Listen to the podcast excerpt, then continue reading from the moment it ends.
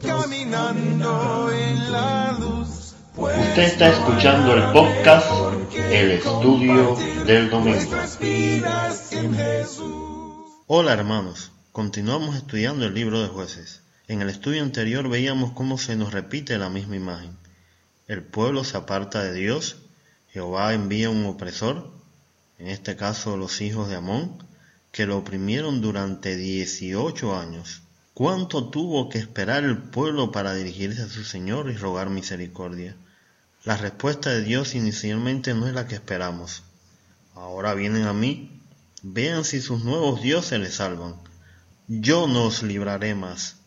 El pueblo muestra frutos de arrepentimiento, botan los ídolos y restablecen su adoración.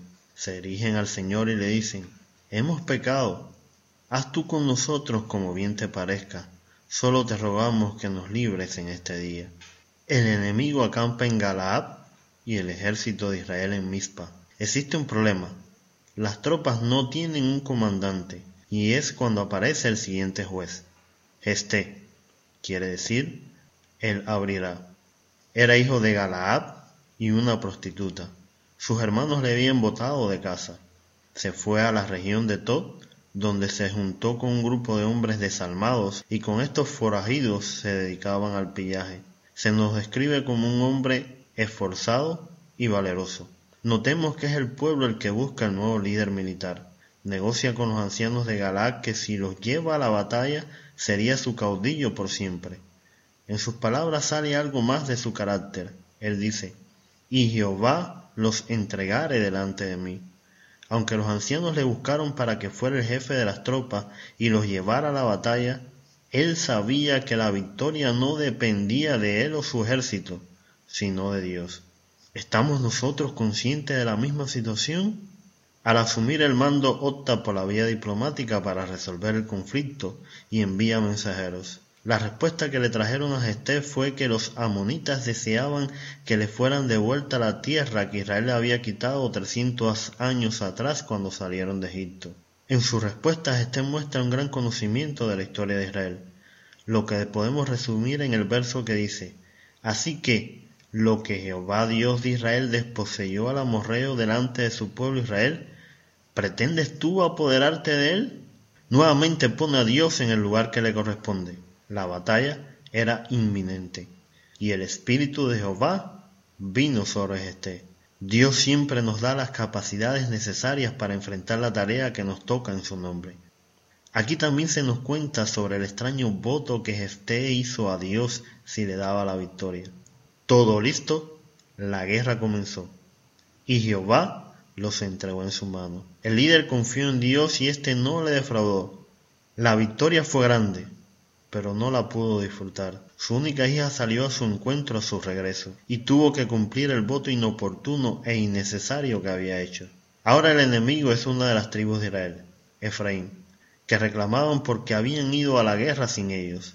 Por segunda vez sale iroso Esté en la batalla contra sus propios hermanos, y trajo paz a su pueblo por seis años. Hermanos, felizmente ya se acerca el episodio número 40 estaremos haciendo un programa especial. ¿Quién lo diría? Durante estas dos semanas vamos a lanzar el concurso de nuestros oyentes. Las preguntas son, ¿cuándo cumplimos un año de estar al aire? ¿Y por qué comenzó el estudio del domingo? Esperamos tu respuesta. Al final del programa te damos la vía para contactarnos. No dejes de escribir. Esta es la historia de un forajido que se convierte en héroe. ¿Por qué?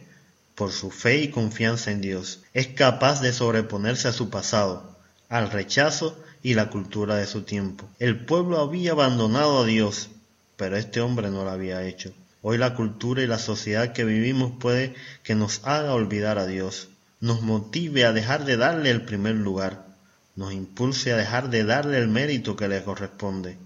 Pero este no lo hizo como tampoco lo debemos hacer nosotros. A pesar de ser un hombre de fe y valiente, demostró un gran desconocimiento de la palabra de Dios y su carácter al realizar su voto, y su hija pagó las consecuencias, pero aún en este momento muestra su respeto a Dios y su palabra empeñada. Lo contrario del pueblo de Israel que vivía irrespetando a Dios, este cumplió. Hermano, cuán importante es que nosotros conozcamos la palabra de Dios y la pongamos por obra, que seamos hombres y mujeres de fe.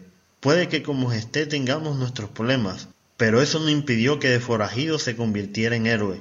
¿Y qué héroe? Uno de los del Salón de la Fama del capítulo 11 de Hebreos. ¿Y qué más digo?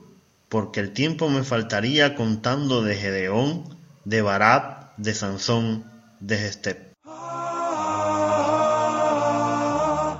Le esperamos el próximo domingo.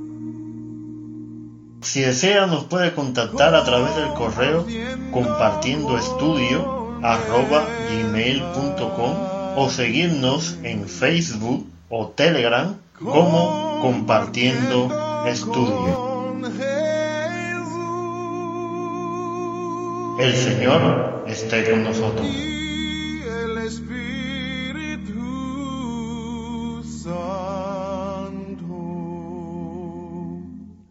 Compartiendo el